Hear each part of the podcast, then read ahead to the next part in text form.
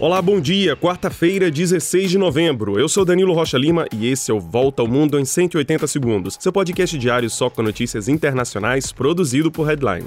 Começamos o dia com notícias da Polônia, onde o governo do país colocou seus militares em alerta depois da explosão ontem à noite de um míssil que atingiu seu território e matou dois civis. Olha, a explosão aconteceu no vilarejo de Przewodów, na fronteira com a Ucrânia. O incidente acontece justamente no dia em que a Rússia operou um ataque de larga escala na infraestrutura de várias cidades ucranianas. O governo polonês convocou uma reunião de emergência do seu Conselho de Segurança Nacional e diz que o míssil seria de fabricação russa. Os embaixadores da OTAN também se reúnem hoje em Bruxelas, na Bélgica, para avaliar a situação.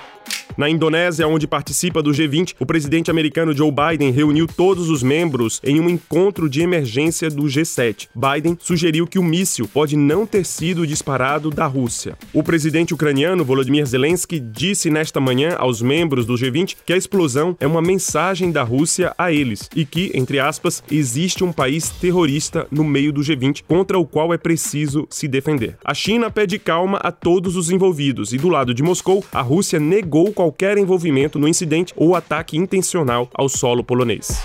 Na Indonésia, o G20 justamente termina hoje. Em um comunicado da reunião, o texto diz que a maioria dos países membros condena a guerra na Ucrânia. Todos também lembraram que a ameaça ou uso de armas nucleares é inadmissível.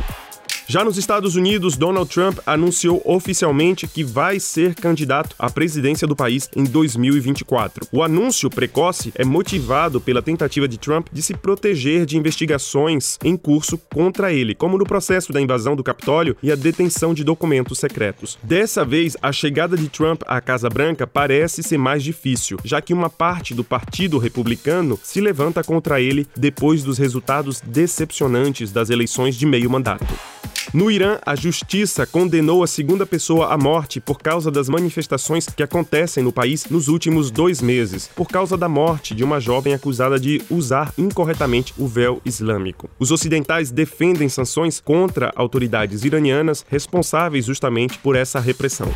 E a NASA esperava essa contagem há muito tempo.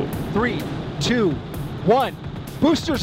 Depois de várias tentativas frustradas, a NASA lançou às 3 horas e 48 minutos, hora de Brasília, o foguete SLS, o mais potente do mundo, em direção à Lua. 50 anos depois da missão Apollo, o foguete da missão Artemis vai sobrevoar a Lua sem pousar na superfície para confirmar se o veículo é seguro para um voo tripulado a partir de 2024. E é isso, a gente fica por aqui. Não esqueça de compartilhar nosso podcast. Um grande abraço, um excelente dia e até mais.